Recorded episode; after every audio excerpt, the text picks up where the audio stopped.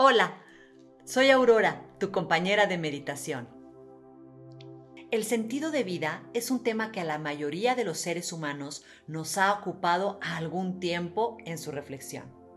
Al menos alguna vez lo hemos pensado. Desde luego hay personas que nunca han tenido la menor duda de cuál es su propósito existencial y tienen un muy profundo para qué por el cual se levantan cada mañana. Sin embargo, es común que algunos o nos tome mucho tiempo encontrar este sentido o este vaya cambiando a lo largo de nuestra existencia. Víctor Frankl, el padre de la logoterapia, el psicólogo austriaco, la logoterapia es la psicoterapia del sentido de vida, escribió que a veces, mejor que estarle preguntando a la vida cuál es su sentido, guardemos silencio y tratemos de escuchar lo que la vida nos está preguntando a nosotros.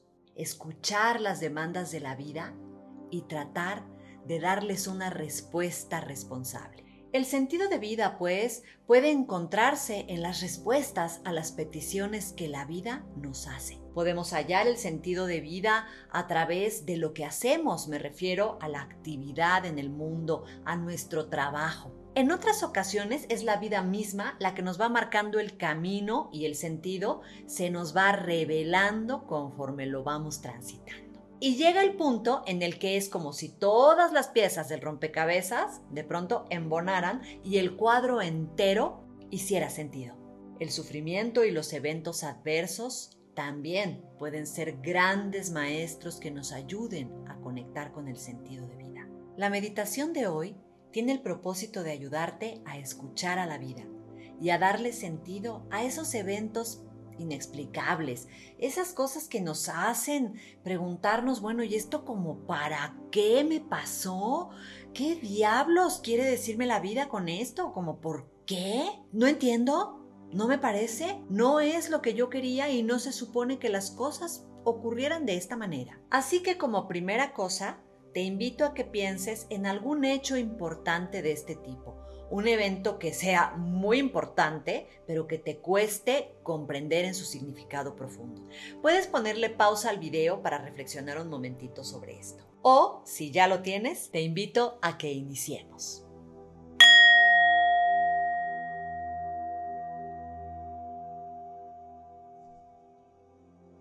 Adopta una postura cómoda.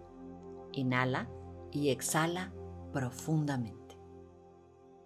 Conecta con tu cuerpo y con las sensaciones que en él tengas en este momento. Haz lo que necesites hacer para sentirte cómoda, cómodo y siempre en contacto con tu respiración. Cierra los ojos y comienza este ejercicio. Vamos a hacer un viaje al futuro, un futuro en el que tú ya eres una persona muy mayor que se encuentra en su lecho de muerte. Sabes que te queda poco tiempo de vida. Muy pronto darás tu último aliento y tu alma abandonará el cuerpo para seguir su camino.